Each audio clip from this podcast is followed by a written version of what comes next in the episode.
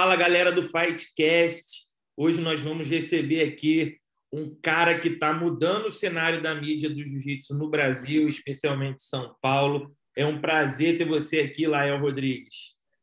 Ô, cara, valeu, obrigado pelo convite. Um prazer estar batendo esse papo aí contigo, cara. O cara que já comeu, você é veterano na área, né?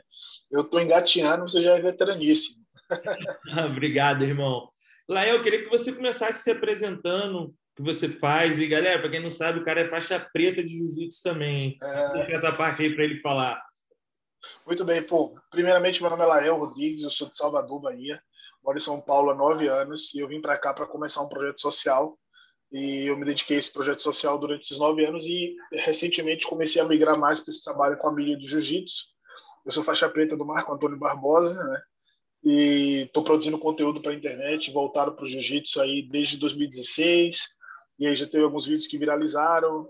E aí a gente foi afunilando as coisas. Hoje eu trabalho aí, digo, me considero mídia do jiu-jitsu trabalhando com algumas marcas aí, gerando conteúdo para a internet e também gerando o meu próprio conteúdo e administrando tudo isso aí. Hoje em dia o pessoal me conhece mais pelo pela mídia, pela internet, né? Mas tem toda essa parte offline que foi a minha base. Então, para eu conseguir trabalhar com a mídia no jiu-jitsu, eu primeiro me dediquei muito ao projeto social e o projeto social me deu, me alavancou, né? Essa minha imagem associada ao jiu-jitsu e eu aproveitei isso para trabalhar aí com uma coisa que eu gostava, que era fotografia e filmagem.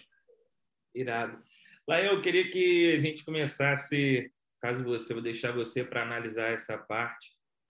Por que, que, o, que o atleta, ainda em 2021, não tem a mente tão aberta para investir na própria mídia? Quando eu digo, quando eu digo própria mídia, galera, é você investir em ter boas fotos, fazer uns vídeos maneiros seus, e não ficar dependendo de que um veículo de comunicação venha até você a todo momento. Queria que você explicasse isso um pouco lá. Boa. Então, esse negócio, na verdade, nosso esporte é um esporte ainda muito pequeno. A gente está engateando ainda com muitas coisas. Então, assim, a, a, a, todo momento a gente vive uma inovação do jiu-jitsu. Todo momento. Todo dia tem alguma coisa nova. E a própria parte de mídia ainda é uma coisa muito nova. E quando a gente pensa em rede social, jiu-jitsu, por muito tempo era só videoaula, então todo mundo que queria começar um canal ou começar a fazer conteúdo queria ensinar a posição. E isso virou, de certa forma, um padrão durante muito tempo. E, teoricamente, não é a única coisa que se faz. Teoricamente, não, na prática, não é a única coisa a se fazer na internet. Então, o público do jiu-jitsu demorou de explorar a parte do entretenimento a gente ficou muito apegado à parte do, da arte marcial. A gente teve ali uma, uma um início meio controverso, né? O jiu-jitsu começou a, a, se popularizar na década de 90 e foi com o UFC. E aí algumas pessoas queriam fazer o UFC na rua, né? O MMA na rua, o Vale Tudo na rua. E isso daí complicou um pouco, né? Até a imagem que as pessoas tinham do jiu-jiteiro, que era um pit boy, cara que andava de cabelo raspado e arrumava briga na rua. Até mudar essa imagem demorou muito tempo.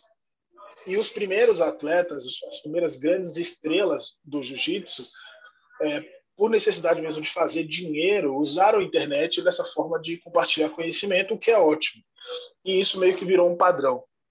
Então a gente não tinha no jiu-jitsu grandes eventos de luta casada há 10 anos atrás. A gente não tinha. Então, de 10 anos para cá, a gente tem a Copa Pod, que é um grande é, pioneiro, né? Estão fazendo eventos há 10 anos. Foi a primeira grande organização mesmo, assim, é, como no modelo UFC. É, lógico, tinham outros eventos pontuais, aconteceram outras coisas, mas nada tão organizado quanto a Copa Pod. Arrastou um movimento e a, foi quando a gente começou a explorar o entretenimento no jiu-jitsu.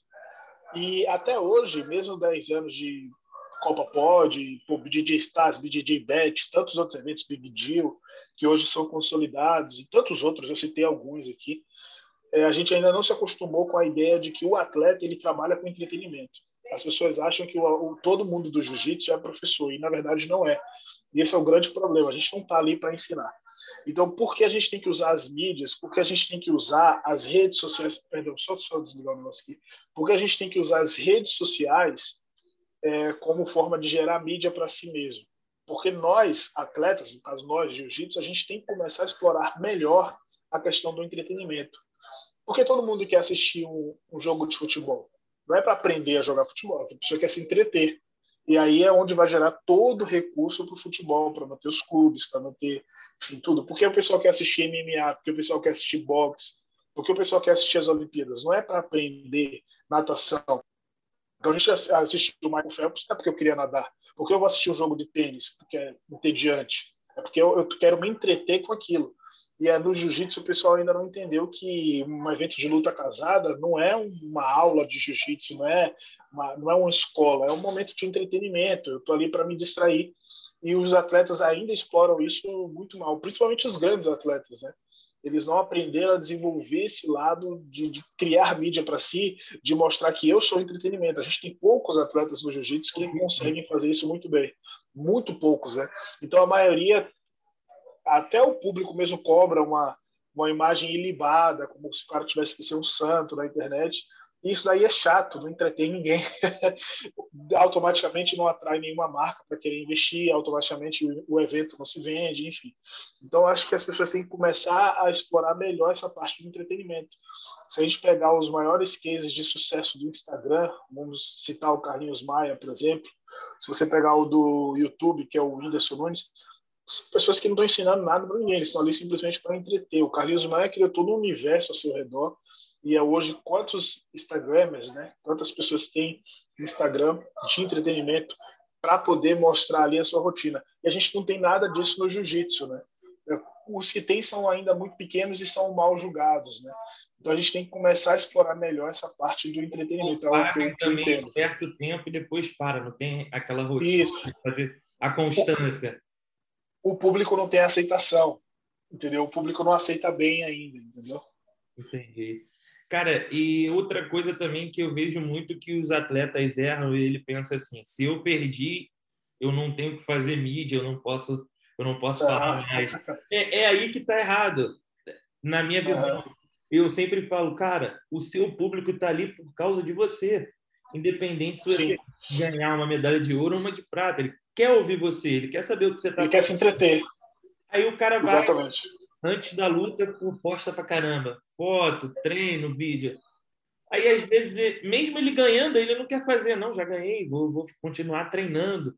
Mas é aí que, onde o público está com mais vontade de ver ele, ele vai lá e pausa. Aí volta depois. Então, essa constância, não ter essa constância, acho que prejudica muito o crescimento do jiu-jitsu, porque o atleta que ele Sim. mídia para ele não é só para ele, é, é em torno do jiu-jitsu, porque ele vai influenciar outros atletas a fazerem. Então, por exemplo, o, o Leandro Lô é um cara que eu considero um amigo meu e ele, pô, ele tem uma mídia espontânea. Eu acho que se, se ele postasse mais, ele ia levar o, uhum. o jiu-jitsu a, a outro nível. Só que mesmo ele não postando muito, não aparecendo, sempre quando vão fazer alguma coisa com ele, explode. Ele, ele já tem uma mídia é sucesso. espontânea. Porque eu acho que o fato dele não fazer muito deixa aquela curiosidade nas pessoas. Pô, o que, que ele vai aprontar agora? É, é. O que, que ele vai fazer? Escassez, né? É, mas ele é um cara que, tipo assim, mesmo ele não fazendo a própria, sempre quando é convocado para fazer alguma coisa, ele fala bem, ele deixa a sua opinião. Já outros atletas, Sim, outros atletas não. E principalmente eu acho que o atleta que nega a dar entrevista, que é o caso que acontece muitas vezes assim falando do meu lado. Cara, não é prejudicial pra caramba pro, pro jiu-jitsu. Teve um cara que eu falei, uhum. campeão mundial, foi lutar tal evento, falei com ele, ele, pô, tô numa vibe tipo samurai, sabe? Vou ficar quietinho, não vou falar nada. Mas eu falei, é. é estrela do, do evento, você não vai falar nada? Ele, não, não quero falar nada, não. Aí, tipo, é o que eu te falei, ele não entendeu ainda que para que as pessoas, para ele receber o pagamento dele, as pessoas precisam assistir. E ele tem que saber entreter a galera. Quando eu falo entreter, não quer, quer dizer necessariamente que ele tem que ser o bobão e fazer polêmica, trash talk, não, mas você tem que mostrar, sei lá, de repente, o que você está comendo. Isso daí desperta o interesse, a curiosidade.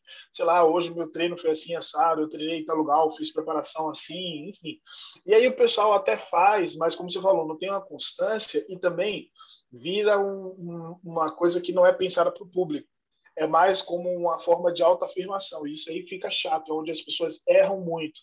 E aí a gente vê o pessoal querendo fazer o entretenimento, mas vira uma coisa de autoafirmação, vira um palco para ele simplesmente se mostrar e eles esquecem que rede social é, como o nome diz, é social. Então eu falo para um público que eu tenho que despertar o interesse desse público. Exatamente. Seja no Instagram, seja no YouTube, seja em qualquer lugar, entendeu? Eu vou, eu vou, eu vou contar uma coisa aqui que é muito de bastidor. Isso aconteceu seriamente com o ACB. É, eu não, não sei exatamente por que levou eles não fazerem mais os eventos, mas uma coisa que eles reclamavam muito era que os atletas recebiam muito bem e a organização tinha que ficar brigando com os caras para fazer um post, cara, de que eles iam lutar. Pô, acho uma, acho isso, porra, uma sacanagem mesmo. Sim, sim. Você, tipo, assim, e acontece isso até hoje. Você, até recebe, hoje. você recebe em dólar e não faz um post uhum. para lutar o evento. Uhum. É. Sim, você Exatamente. Falar, mas você recebe um bom tratamento porque os caras levavam para hotel, pagavam o passagem para o coach para levar sim, um sim. E era só hotel, hotel maneiro, cara. O cara fazia uma divulgação. Aí tu olhando a rede social dos caras, nem sabia que os caras iam lutar. Uhum. Aí falam com algumas pessoas. Não. Às vezes nem foto do pódio o pessoal posta e tal. Aí, Mas aí você vê, isso, isso tudo arrasta para quem está chegando, né? Então, tem um, tem um ditado no jiu-jitsu que eu acho extremamente nocivo, que é assim, ó, cala a boca e luta. Ah, se quer se provar que é melhor, entra lá e luta. Cara, não é necessariamente assim. Exatamente. Se você for depender só de resultado, do tatame, a gente vai ter 10 caras por ano se, se promovendo, que são 10 campeões mundiais. E às vezes, se você tiver um bochecha, são nove só, porque o bochecha sempre leva o peso absoluto. Então a gente não pode deixar só para nove caras se promoverem, porque foram lá e provaram que era melhor isso todo mundo no Mundial. A gente tem toda uma gama de atletas que pode se promover de diversas formas que também não sejam necessariamente ligadas ao jiu-jitsu. Você pode fazer o seu hobby de cozinhar, de atirar, de, sei lá, pescar, o entretenimento pra galera. O, o, o, Cobrinha, ele sabe fazer bolo, cara. De vez em quando ele postava uns vídeos no YouTube fazendo bolo. Capoeira. Pô, é maneiro pra caramba. Tipo assim, o cara não sabe só sair na mão. O cara sabe fazer um bolo e era um bolo maneiro, cara. É a primeira profissão dele. A primeira profissão dele era confeiteiro, né? Ele já contou isso algumas vezes. Então o cara tá explorando isso. Isso vira um entretenimento. Muita gente vai lá assistir. O cara realmente ele vai passar a tarde dele ali, pô, porque eu gosto do cobrinha, então eu tô vendo algo que tá me, me entretendo aqui, que não é necessariamente ligado ao jiu-jitsu, só luta ou só no tatame ali. E eu acho isso sensacional, entendeu? As pessoas exploram um pouco ainda. Tá mudando aos poucos. São né? dois atletas próximos a mim que às vezes a gente quebrava muita cabeça, que é o Márcio André e o Isaac. Uhum. Eu acompanhei eles desde muito novos e sempre quando eu falo assim, cara, tem que fazer vídeo, ah, mas não tem tempo. Eu falei, cara, tem tempo. Isso é mais, mas não depende se você perder ou não, você tem que continuar fazendo, mesmo se você perder uma luta. Porque imagine só, se você faz desde 2013, você não para, chegar em 2021 e o canal ia estar gigante. Entendeu? E agora o Isaac. É uma coisa que o, que o Ali soube explorar muito bem. É, né? Ele começou a postar vídeos ainda era faixa marrom e tal. Exatamente. Aí a galera pensa assim: vou fazer mídia quando chegar na faixa preta. Não, você já perdeu muito tempo não, não fazer é, é. Na, na roxa, marrom. Então, agora o Isaac. O Isaac... Só... Só que, Vitor, eu, eu vou fazer agora uma pergunta minha de curiosidade também. Desculpa, já estou tomando aqui. Nada, que isso, olha. Mas o, uma coisa quando o pessoal confunde muito quando você pensa em gerar mídia, é onde o pessoal erra o que eu estava falando de você acabar promovendo a sua imagem. É você mostrar que você é bom no treino, uma foto muito boa ali. E não necessariamente é isso, né?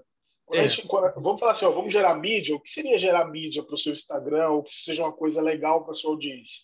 O que você acha que seria legal assim? Cara, primeiro a interação com os fãs parece que eu sinto que algumas vezes os atletas querem criar mídia para ele só. Então, tipo assim, uhum. ele posta algo só, só do que ele vai gostar. Por exemplo, uma foto num lugar bacana. Aí ele vai e bota uma frase motivacional. Se você pegar de 10 atletas, 9 só postam frases motivacionais. Cara, uhum. tá todo mundo fazendo isso. Né? Eu já tô cansado de ver. Eu vou no Google e boto frase motivacional. Agora eu, eu chego para o cara e falo, cara, você fez uma viagem maneira. Por que você não conta uma experiência dessa foto aí que você tirou? Uhum, uhum. Vai fazer ficar mais presa no seu Instagram, você está gerando mano. É uma forma dela se uhum. Porque muito, pô, tu vai lutar no Japão, irmão. Pô, muitas pessoas não vão ter oportunidade no Japão. Querem saber o que você vai fazer lá. Sim, perfeito, total. Você posta uma coisa de curiosidade. Pô, aqui eles fazem isso, eles comem isso. Então, quando uhum. gerar a mídia, é saber isso. Você não precisa ah, ter que dar entrevista, eu vou fazer isso. Tem várias outras coisas que você pode fazer. Então, uhum. você manter é.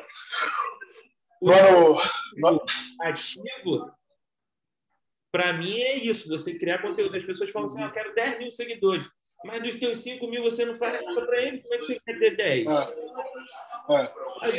Exatamente. Você está agregando valor para o cara. Ô, ô Vitor, ano passado eu propus aqui para o Isaac e para o Patrick da gente fazer um rolê cortando o cabelo. Nossa, para convencer os caras disso, mas a gente fez. Aí virou, virou um vlog para o canal do Patrick e do, do Isaac virou um vlog para o meu canal, entendeu? E aí, tipo assim, é, cortando o cabelo, vamos ali, vamos lá. A, barbearia de um faixa preta também tem tudo a ver. Ficou maneiro. Conhecendo São diferente. Paulo. É, então, e aí os caras, não, será? O pessoal não vai gostar, pô, ficou parecendo que eu sou um palhaço. Eu digo, não, mano, vamos dar certo, vamos lá, vamos fazer, entendeu? E aí você vê que já é uma forma também, pô, quem que não corta cabelo? O pessoal quer saber, pô, o Patrick tinha acabado de mudar para São Paulo, assim, você nunca andou de metrô em São Paulo, vamos fazer uma coisa assim, diferente. E foi nessa linha, ficou super legal também. Eu, eu gosto muito da forma que o, que o Isaac, assim, ele é um cara mente aberta. A gente até trabalha junto, eu, eu faço assessoria de imprensa para ele. Ele sempre pergunta: por que, que, que eu posso fazer mais? Falei, cara, faz uns vlogs, porque muita gente não vai ter oportunidade de vir em São Paulo para ver um treino seu. Pô, mostra o que você come, cara, porque a galera gosta de saber, pô, o cara come o quê de manhã? Uhum. Mas, mas é. pouca gente se atenta a isso, entende? A pessoa acha que só, é. só quer postar uma foto amassando outro cara. Porra.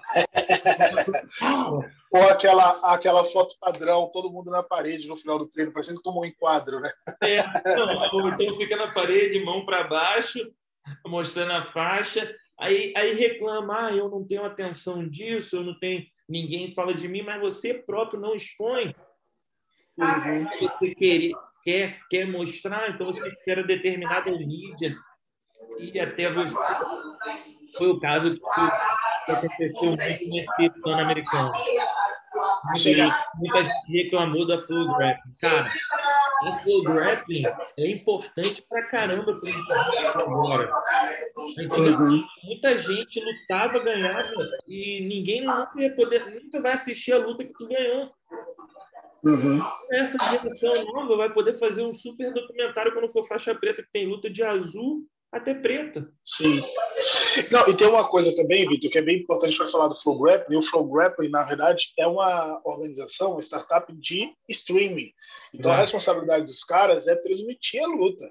Eles não fazem mídia, entendeu? Aí, lógico, para promover o streaming, eles vão pegar um Nicolas Meregali, um Bochecha, um Leandro e promover um pouco, lógico, porque as pessoas querem assistir os caras que já são realidade, mas eles não têm responsabilidade nenhuma em promover o faixa azul, entendeu? É isso que o pessoal não entende, diz que é injusto, eu digo, não, peraí, ele já está transmitindo sua luta, ele está cumprindo já o papel dele. Exatamente. Se, se, o cara não transmitisse a sua luta, se a sua minha luta não passou, os caras vetaram, aí ok, pô, tá errado, mas... Que não é o caso que acontece. Sempre, sempre passa de todo mundo. Você consegue até rever, inclusive. Exatamente. E o pessoal cobra muito do Flow Grab. Ah, o pessoal não fala de brasileiro. Digo, lógico, cara. Brasileiro não paga, não consome o streaming dos caras. É muito caro pra gente, entendeu? E aí os caras deixam de seguir as mídias brasileiras que estão mostrando diversos atletas aqui. Eu tô em São Paulo, então, pô, cara, todo mundo que mora em São Paulo, faixa preta que está competindo, eu já, já entrevistei, já tive perto, já fiz um vlog, já fiz alguma coisa, e a galera simplesmente não vê, entendeu? paciência, né? Não, é, é a galera tem uma mania de só reclamar, só reclamar. Então, mas ela não apoia um canal que está começando ou uma mídia que está fazendo um conteúdo maneiro. Ele só vai saber atacar mesmo. Isso é uma coisa que eu fico tipo bem chateado. Aí o cara reclama, ah, mídia, mídia, mídia. Aí tu vai falar assim, vamos fazer, vai fazer esse investimento? Aí o cara não, treinando muito, Vitor. Dá nem tempo. É. Falei, cara, ninguém é tão ocupado que não possa reservar um tempo para fazer uma coisa que queira, entende? Então vai acabar ficando para trás, não tem como. Entendeu? E que vai ser benéfico para ele, né? De alguma forma. Vai trazer esse benefício. Eu, é... Sabe? Eu falei, eu, eu, falei até assim, cara, não tem como. Os caras têm, às vezes, quatro no campeonato. Eu falo isso que eu já disse do outro lado. Eu sei o que é cobrir uhum. o campeonato. No meu caso, era eu e o, e o meu amigo Arthur. Eram dois para cobrir, para cobrir mais de 10 lutas. Mano, inevitável alguém vai ficar de fora alguma vez. As lutas simultâneas, é porque tá acontecendo tudo ao mesmo tempo ali, né? Um entrando e saindo, não dá. E, pô, lógico, a, a Flow Rap tem seus pontos positivos, mas também sim. tem seus pontos negativos. Eu entendo a visão, sim. a visão do atleta, às vezes, casos que já aconteceram, tipo, de, de cinco atletas, às vezes são, sei lá, três americanos, dois brasileiros mas o brasileiro é o atual campeão da competição. E ele ganha menos destaque. Na minha visão, sim, sim. isso também é um erro que eles. Mas é o que eu falei, eles, eles não estão fazendo. Eles esquecem, eles não estão transmitindo nada para brasileiros a gente não tinha nem que estar tá cobrando flow grappler, tá ligado? Eles estão fazendo algo para uma indústria, para um público que consome. O consumidor dele é um americano, é o cara que vai pagar, que vai interagir, enfim. O cara não vai reclamar de pagar 150 dólares. É um valor ridículo para os caras. Sim. 150 dólares. Agora, para a gente, nossa, tem que é. pagar isso à vista. É um absurdo, entendeu? Os caras não têm essa noção. Então, assim, aí, o que, que adianta a gente ficar? A gente vai ficar reclamando, reclamando, reclamando. Não é responsabilidade dos caras criar mídia. Eles não são uma, uma, empresa de mídia, eles são uma empresa de streaming eles transmitem o europeu, o PAN, o, o brasileiro não, né? mas o mundial, os campeonatos que acontecem fora, alguns do, da JP, é o trabalho dos caras, entendeu? Mas, mas não é a responsabilidade dos caras de criar a mídia, entendeu? Não é de maneira nenhuma. Eu expliquei para os, para os caras, eu falo, exato, eu entendo esse teu lado, você ser o campeão e não ter tanto destaque. Mas você, como sendo campeão, não promoveu isso bem também. Lógico. Lógico. Entendeu? Então sabe, você sabe... tem uma parcela de culpa. Você ganhou o Mundial, você não explorou isso. Você não fez um vídeo da sua preparação, você não fez uma entrevista, você não quis dar uma entrevista após o título. Cara, vou te dar, vou te dar um exemplo de, de, de quem faz, faz mídia muito bem, assim, quando ganha e quando perde. Na época que o Rafael Mendes perdeu para o Tanquinho, uhum. é, eu fui entrevistar ele e falou: não, não, não quero que esse campeonato fique na mídia. E realmente, se você for colocar hoje, não tem muita coisa que o Rafael perdeu e nem muita coisa que o Tanquinho ganhou. Um não explorou e o outro deixou de, Sim. deixou de Sim. fazer. É. Mas, é. entendeu? Então é uma coisa Sim. que você tem que fazer, cara. Entendeu? Senão você, você vai ficar para trás e as pessoas não vão lembrar de você, entende? Aí você, aí a galera fala, mas tem um cara que não ganhou, mas em, mas ele tá tendo mídia, claro, o cara tá gerando conteúdo, as pessoas querem assistir coisas diferentes. Cara, é. blog é uma das paradas mais maneiras a ser feito. Ah, eu sou suspeito a falar. Eu sou suspeito a falar que eu gosto. Eu, eu, gosto pra caramba, cara. Você fez uns vídeos, acho que deu Leandro Loebert e Petio treinando. Sim. Uhum. Foi um dos primeiros vídeos do canal, inclusive. Se você botar no YouTube, se ver se tem algum outro treino de atleta assim, não tem muito. Não tem, é difícil. Não, até tem, tem dos caras que estão nos Estados Unidos. Né? Aqui no Brasil é. não tem, difícil. Ó, por exemplo, agora eu estava no YouTube enquanto estava esperando você é, entrar na sala.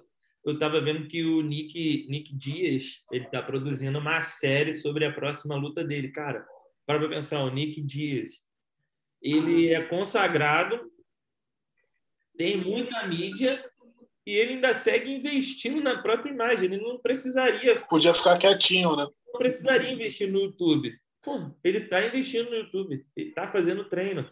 Uhum. Tá mostrando, sabe, sabe? Mostrou treino, mostrou alimentação, mostrou a galera do UFC filmando. E, pô, isso uhum. a gente vai poder ver isso? Nunca, se o cara não é. mostrar, nunca, pô. É. Sabe uma coisa que é muito importante também, Vitor, que da gente ressaltar em relação à mídia, é que as pessoas do jiu-jitsu elas ainda não entenderam que eles precisam transcender a nossa bolha, né? A gente precisa furar essa bolha aí. Quando o cara pensa assim, ó, eu vou gerar mídia, ou se eu quero um patrocínio, enfim, eu quero alguma parceria, ele já pensa nas empresas que são do jiu-jitsu. Então o cara vai chegar numa marca de kimono, vai chegar em alguma coisa que são feitas do jiu-jitsu para o jiu-jitsu. Eu falei no começo que a gente é um nicho muito pequeno. Sim. Então, hoje em dia, para você conseguir um apoio de kimono, é um mercado super faturado. Tem, pô, patrocínio de kimono é o que todo mundo quer. E você, de repente, a gente, vamos usar o exemplo do Cobrinha. O cara faz um conteúdo legal para o YouTube e uma marca de confeitaria, de repente, vai querer patrocinar o cara. E você vai começar a gerar conteúdo, entretenimento, para quem é de fora do jiu-jitsu. Você vai trazer uma visibilidade que vai se tornar extremamente positiva para o esporte, em primeiro lugar, e, lógico, para você. Você vai se beneficiar disso. O que eu estou tentando com o meu conteúdo hoje é justamente transcender isso, né? da gente alcançar pessoas eu já faço isso, o meu conteúdo já é para quem não é, não tem jiu-jitsu. Então, se falar assim, nossa, eu pensei em agradar o cara que está lá viciado e tal, ou um cara que nunca assistiu nada sobre jiu-jitsu. Eu prefiro alcançar um cara que nunca assistiu nada sobre jiu-jitsu. De uma forma, lógico, leve, que o cara assista. E começar a trazer marcas, né? Sejam elas de confeitaria, seja elas, sei lá, do que. De repente o cara gosta de café. Né? Então a gente fez um quadro com o Fábio, né? Eu produzi um quadro com o Fábio Gugel. Então, eu sei que é uma coisa que ele gosta pra caramba. E a gente está tentando apresentar isso para marcas de café para ver se pô, o cara de repente patrocina, porque ficou legal, ele explicando moagem, é uma parada que eu não entendo, né? O filtro que usa, para tal tipo de pó, que vai gerar tal tipo de café. Então, assim, a gente apresentar isso, olha só, o Fábio Gugel é um cara que não precisa nem falar muito, né? E a, a gente não está pensando em chegar numa Keiko, numa Venom, numa marca de quilo. Não, a gente quer chegar no, no público de fora, a gente começar a trazer isso pra, para o jiu-jitsu, que vai se tornar, no fim das contas, uma, uma mídia extremamente positiva. Quem quiser assistir esse quadro, o, o chama Café em Casa, tá lá na plataforma Veja Jiu-Jitsu, tá muito legal. Produzir produção Pique Netflix, hein? Aí, ó, galera, não perde tempo, acessa lá. E também, bom você falar disso. A galera do Brasil tem que quebrar essa barreira e começar a comprar transmissão quando tiver, não comprar transmissão pirata, se o cara tá, fez uma. Se o atleta disponibilizou 10 episódios, sei lá, 20 reais, cara, vai lá, investe. Porque você fazendo isso vai, vai motivar, vai dar certeza que ele pode gerar coisas maiores para o esporte que você gosta. Uhum. Se você parar para pensar, cara, o jiu-jitsu é muito, muito, mais maneiro do que um tênis. Você vê a uhum. partida, o cara tá dando raquetada. Pô, é chato pra caramba. Quatro horas. Você Quatro horas lá e ver várias placas de marca lá, pô, de farmácia, de. de, não, de... o maior patrocinador, o maior patrocinador, se não me engano, não, acho que é do Golf, é o Rolex, né? Olha o patrocínio, né? Teve uma época que a Land Rover patrocinou os eventos do, da JP, né? Lá no, nos Emirados, né? Pô, por que a gente não conseguiu trazer isso para o Brasil, né? Porque será? Porque os caras garantem que essa transmissão vai chegar para o mundo inteiro, né? E, é. e, a mesma coisa, assim, você estava falando do, de, do público aprender a consumir, né? O que é engraçado, a gente, a gente gera conteúdo de graça. Sim. Aí um dia, o, sei lá, o áudio deu algum problema, a câmera deu, porque sempre dá, né? sempre dá. E aí o cara vai lá, desce o pau, nossa, que áudio ridículo, não sei o que. Eu disse, mano, a gente está disponibilizando conteúdo de graça. O mínimo que era você fazer, que é sei lá, compartilhar, chamar outras pessoas, porque de alguma forma isso vai ajudar a gente a crescer, né? O brand, o que for. Você está criticando e é uma coisa que está chegando de graça. E tipo, na hora de pagar, você não paga. Então, o pessoal tem os eventos de luta casada, BJJ Stars, BJJ Bet. Aí o cara quer ver o Leandro lutando, o cara quer ver o Nicas, o cara quer ver os melhores, o Muhammad, que esse cara querem trazer. Só vive sugerindo o cara que está fora, né? Ah, traz o Braguinha, por que não traz o Tainan, por que não traz o Rafael? Aí o cara acha que é tudo de graça, né? E vai chegar para ele o, e cara o melhor card você vai parar para pensar você me corrija se eu estiver errado. Foi 50 ou 60 reais o último BJJ Stars? O preço cheio foi 50 reais. Cara 50 reais. Se o cara for o último, lanchar, o último dia se é. o cara for lanchar ali fora o lanche dele vai sair 60 reais. Um hambúrguer um refrigerante. o mínimo o mínimo e um mínimo, açaí. Entendeu? Uhum. Aí eu, 60 reais meu irmão sei o quê é, é, não, chega a ser ridículo. Né? De, chega a ser ridículo. Mais de 18. Você uhum. não consegue fazer 50 reais, alguma coisa está errada na tua vida. Não, e, e, tem uma opção, se tipo assim, é na sua casa, você pode chamar, sei lá, dois, três amigos, isso não é errado, né? Pô, a gente divide aqui. Rachou cara, vai ficar 10 para cada um, faz o churrasco ainda com mais 20, pronto, você tá com um puto evento de jiu-jitsu legal. Aí, assim, aí tem uma coisa. Aí você comprando, você tem direito de criticar se o cara chegar lá na luta e botar na 50-50 e ficar 10 minutos. Vai lá, ó. Paguei o pay per para ver você sair na mão, não é para você amarrar, não. É, exatamente. E teve uma coisa nesse último evento aí de bastidores, assim, que eu, na verdade é uma percepção minha, né? Não é dos donos. Mas no dia, é, porque a gente teve aquele evento do BJJ Bet, né? Que teve um problema de transmissão, enfim, eles disponibilizaram gratuitamente, foi resolvido. E aí, no dia do BJJ Styles, durante a luta do Ebert, foi acho que a terceira luta do evento, deu uma travada, mas só foi nessa luta todo mundo conseguiu assistir o evento depois, enfim. O evento dura seis horas, travou durante cinco minutos, ou seja, aconteceu um problema, foi resolvido, todo mundo conseguiu assistir, ninguém foi lesado por isso. E aí o pessoal, o evento tinha acabado já, não, eu consegui assistir luta nenhuma, não sei o quê, indo para o Instagram reclamar, na esperança de que fosse acontecer a mesma coisa do BJJ Bet, de que fosse liberar o sinal para todo mundo. Tá uhum. impossível. E claramente, lógico, aí você ia pro saque, né? Pô, se você não tá conseguindo assistir, me passa o comprovante de, de compra. Aí o cara ah, ah, não tinha. então você vê, a galera não, não entende como é que para fazer essa roda girar, trazer tanta gente, né, cara? Pô, o, o, último card aí, que foi o que o Preguiça foi campeão, foi 100 mil reais de premiação só por preguiça. Imagina só. Para fazer isso, cara, tem que vender muito pay-per-view. tem que vender muito pay-per-view, cara. É.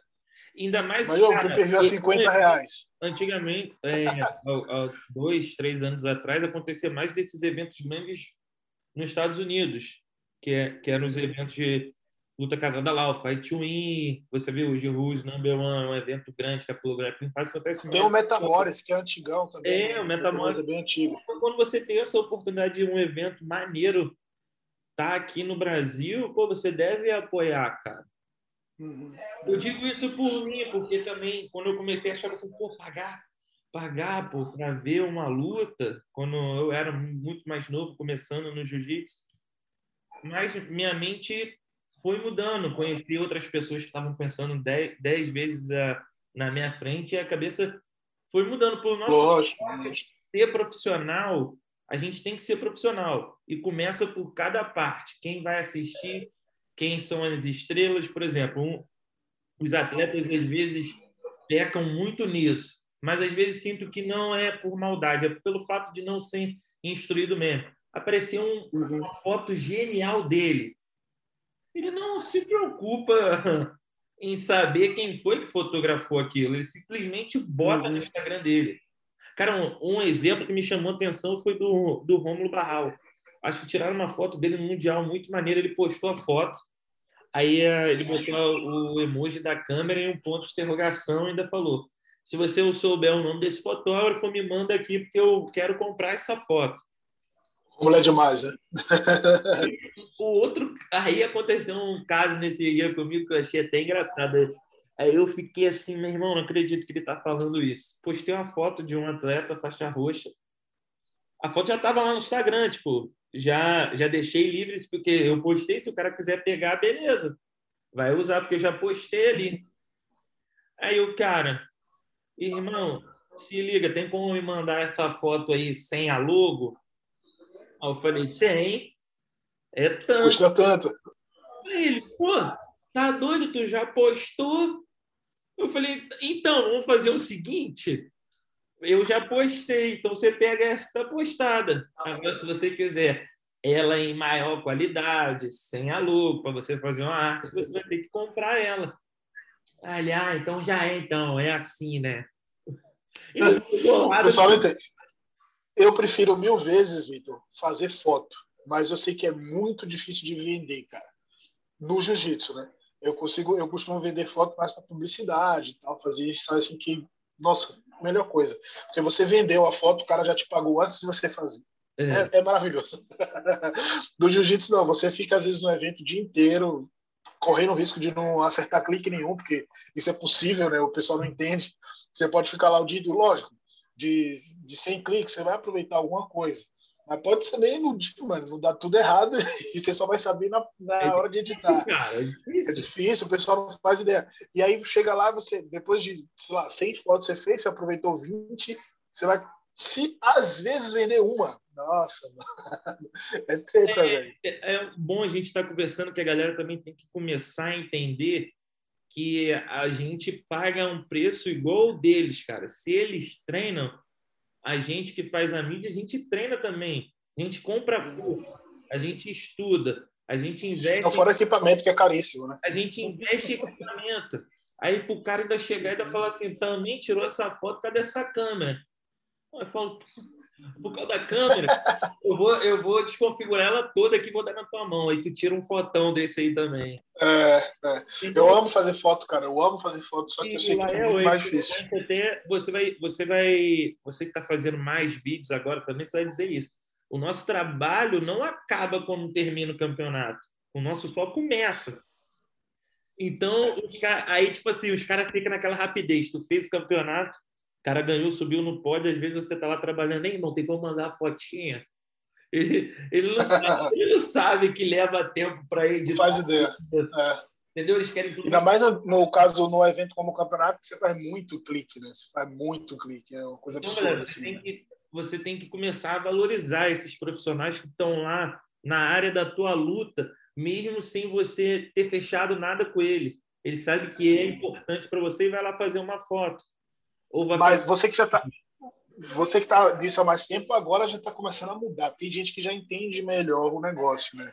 É. Principalmente os caras mais velhos. Já começou a mudar um pouco. Ainda não está do jeito que tem que ser, mas já começou a mudar um pouquinho. Mas eu vou te falar uma coisa, cara, que eu percebi, principalmente no último Sul-Americano sem que eu fui, que faixa azul e faixa roxa um pouco na mentalidade mais profissional do que propriamente faixa preta.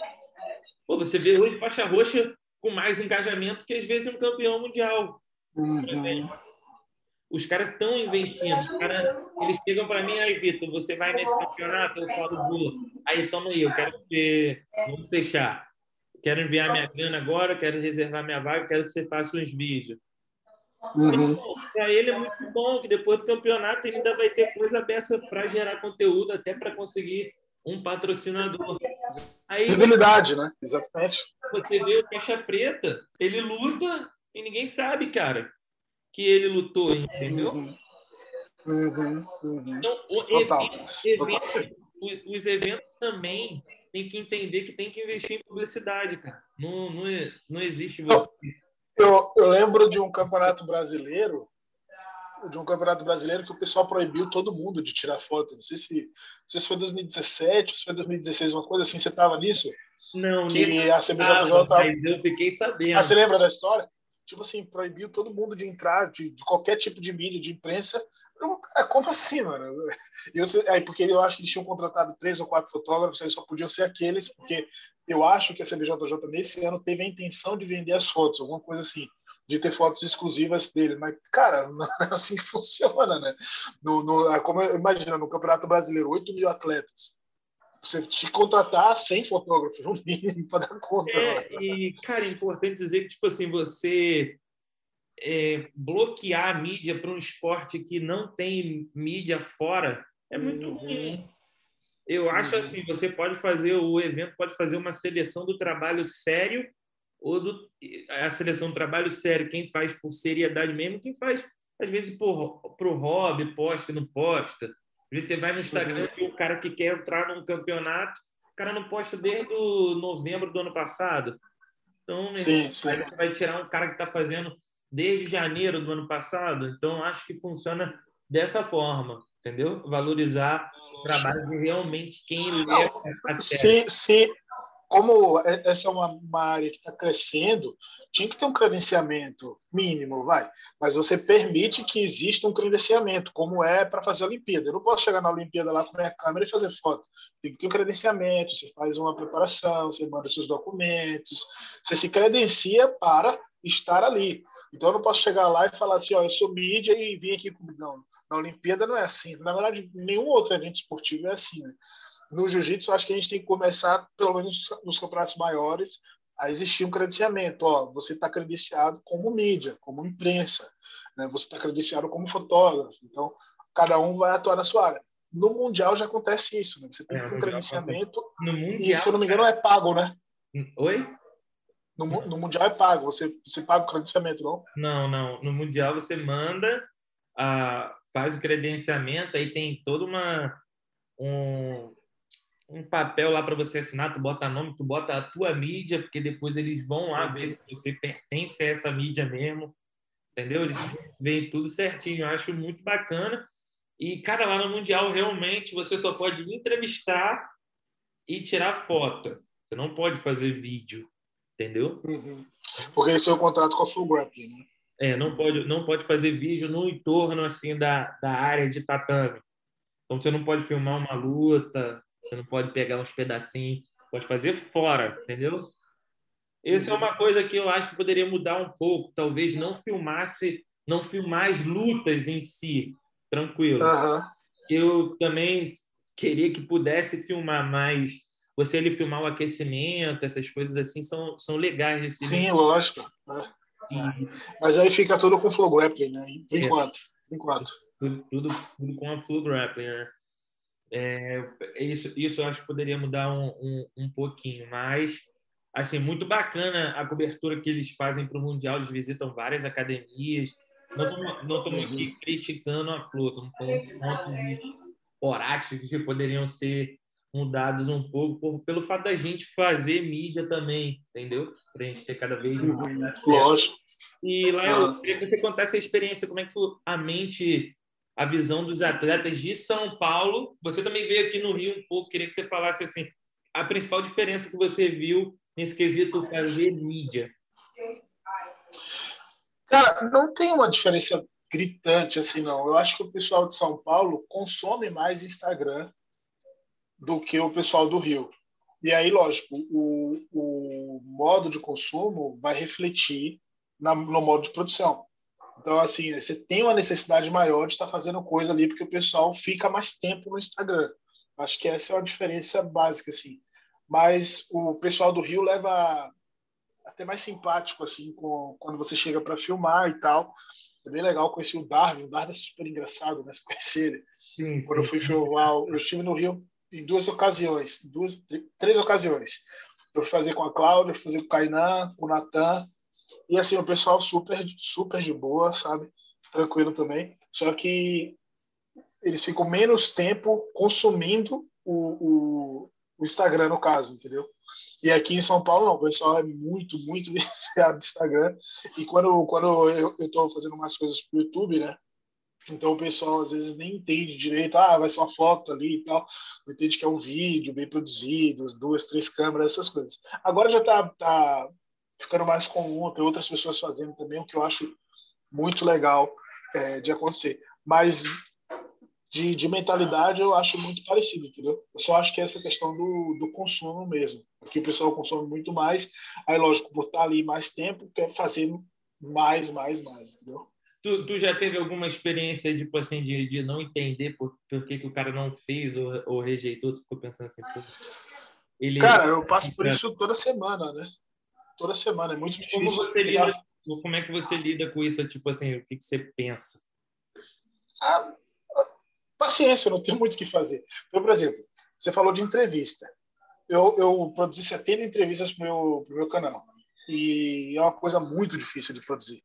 Porque para marcar com o cara, meu Deus do céu, aí se for para fazer online é difícil.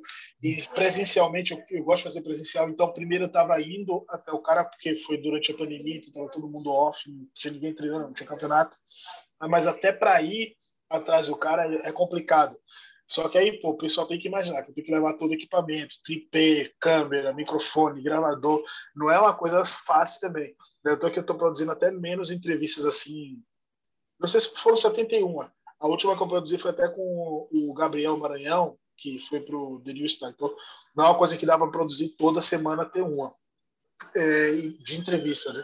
De vlog, o pessoal é mais tranquilo, bem, bem mais tranquilo assim. O que ajudou muito o que o pessoal às vezes não, não entende é que eu já era faixa preta quando eu comecei a fazer entrevistas, essas coisas. Então, assim, eu já conhecia, já era meu métier, eu já estava envolvido, eu já, já tinha estado com a maioria. A diferença foi que eu levei a câmera e filmei. Então, assim, não era uma coisa que era nova até para mim, entendeu?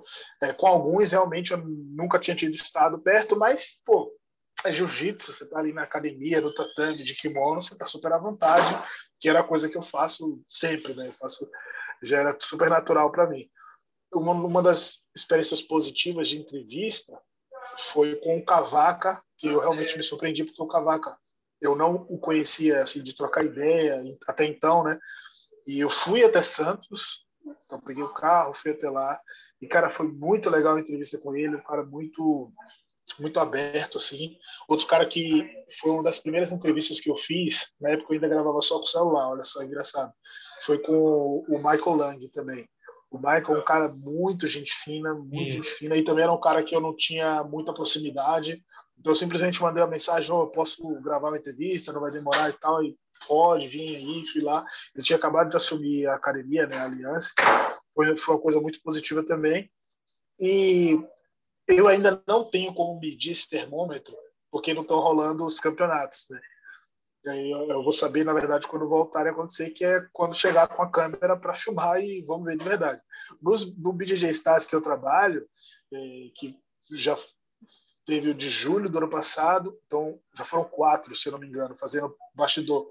O pessoal já sabe, já chega, já abraça, já tô com a câmera ali, pô, você pega um já tá preparada, a galera já tá preparada, sabe? Tu já vai é... com a câmera ligada, mano. desse, desse último, o local era bem escuro, porque era um galpãozão grande, só ficou com luz no, no, no tatame, né? no palco os bastidores tinha que ficar meia luz. Aí eu levei um LEDzinho em cima da câmera. e aí já chegava com aquela luz na cara assim do pessoal. eu falei assim, gente, desculpa, não tem jeito, né? Aí, pô, Leozinho Vieira, o Bochecho, o Roger, o Roger entrou na resenha, entendeu? Cara, então, assim, todo mundo muito gente boa, né? O Roger parece ser aquele cara tímido e tal, todo frio, mas ele, ele se solta muito ele bem. Ele é resenheiro. Cara. É, ele é um cara que se promove bem, muito um bem. Um atleta assim, que eu sinto muita falta de, de fazer mídia, dar entrevista, falar alguma coisa, é, é o Bochecha, né, cara? É, é o nosso, é, ele é muito na dele. É o é. maior campeão. Então, eu sinto falta de, de ver o Bochecha. Ele tá até mudando agora, que ele tá migrando pro é. MMA, ele tá mudando. É, eu tá sinto falta do, do Bochecha falar, produzir alguma coisa. É, talvez seja o, o, estilo dele também de postar só algo motivacional ali, mas teve um post dele que foi diferente do post que ele havia feito. Ele contou aquela, aquela coisas que eu falei para você de contar a experiência do momento. Uhum. Porque voltando antes de fazer a semifinal do, do Leão. Poxa, foi maneiro. Tem até matéria na Grace Mag, né? Que é é um exemplo bom para ser citado. Essa foi uma mídia espontânea. Muito bem feito. É. Você, quer ver, você quer ver um cara que eu acho que é muito bom de mídia espontânea, mídia orgânica, é o Rodolfo Vieira, cara. Esse cara é, meu, o Rodolfo que posta, viraliza, enfim, dá entrevista muito bem, responde tudo na lata. Eu acho o Rodolfo, e é carioca, né? Eu acho o Rodolfo, Rodolfo é fantástico. É, faz...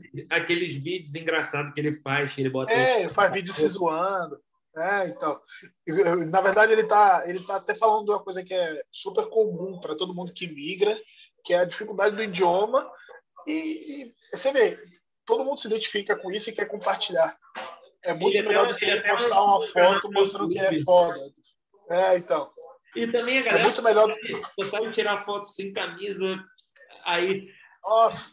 Não sei que eu acho que teve algum caso, cara, de alguém que tinha acabado de fechar um patrocínio, isso foi no jiu-jitsu. Fechado o patrocínio antes da luta. Aí chegou no dia da entrevista, ele tava, ele tava sem camisa, cara. Deu uma entrevista sem é. camisa. Eu falei, cara. É, é difícil. O patrocinador né? é dele difícil. vai matar ele, cara. Mas, mas, mas a pessoa, o pessoal está aprendendo, está aprendendo, entendeu? Teve um lance no UFC que o cara fechou vários patrocínios e na hora da pesagem ele já foi sem camisa, ele não tirou a camisa na hora da pesagem, uhum. faz parte. Ele perdeu, não ganhou dinheiro depois da luta. Pois é. Ué, tá certo. Eu acho que o pessoal, o pessoal não entende que, que tem um contrato, né? É verdade. Eu estava é. conversando outro dia com um amigo também que é jornalista, assessor de imprensa. Ele falou que essa dificuldade do atleta que tipo, acha que já tem a mídia sempre a favor dele e não faz, e quando não acontece, ele fica chateado. Como aquele um atleta que fala ele, cara, não vou fazer mais a assessoria, porque quando eu for lutar, eles vão até mim.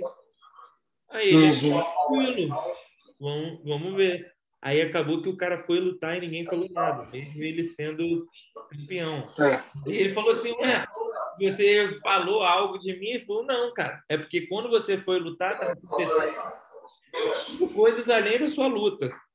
Então, uhum. é que você deu atenção, é que o tempo foi dividido. Mas se você uhum. tivesse um assessor de imprensa, você sairia. Então, galera. Contrato vital. Contrato vital. O meu trabalho é que eu sou assessor de imprensa.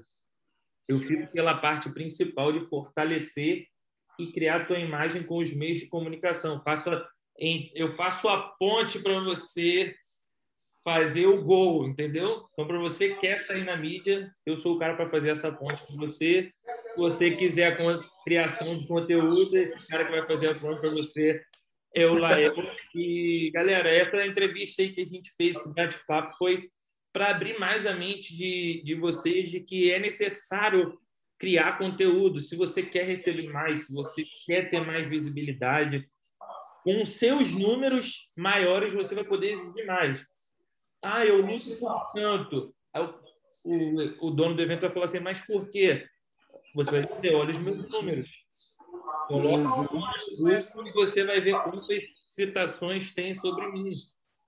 Olha no canal, entendeu? Então, é, é muito maneiro. Estou bem animado com esse crescimento que o jiu está tendo as pessoas indo com certeza cada vez mais nesse trabalho que eu faço, que o Lael faz. Então, galera, aproveita essa oportunidade, porque o seu professor não não tinha, não teve essa oportunidade de fazer mídia quando ele lutava e ganhava há anos atrás. Agora você tem. Então não deixa com certeza não deixa o tempo passar, entendeu? É, tipo, um exemplo bom é o, o Mohamed. Ele fez quando ninguém estava no YouTube. Então, ele teve esse crescimento de uma plataforma de online, ele está sempre postando vídeos ali. Então, muito maneiro, mas é aquilo, galera. Você não precisa fazer exatamente o que ele ou outras pessoas estão fazendo. Você tem que achar o que é legal para você, o que você gosta fazer, coisa espontânea.